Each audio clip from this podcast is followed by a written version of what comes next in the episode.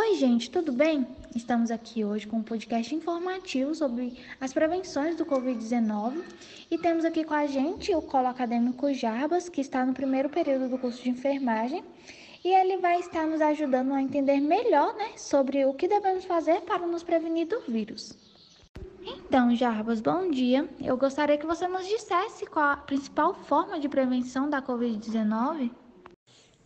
Então, pessoal, a melhor maneira de se prevenir dessa doença é evitar a exposição do vírus.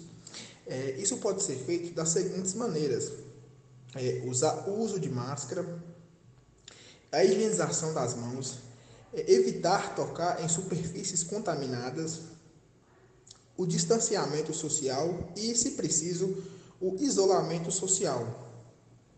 E como deveremos evitar infecções em locais públicos? Então, Sabrina, é, sabemos que locais públicos estão mais propícios à propagação do vírus, porque o trânsito de pessoas é maior. Então, é necessário também o uso de máscaras.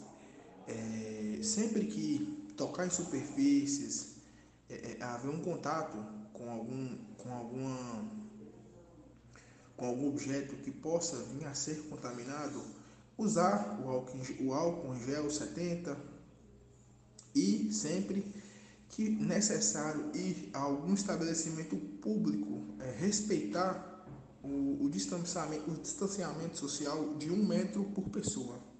E falando em prevenção de Covid, né? Qual a sua opinião sobre a vacina e sua aplicação em massa?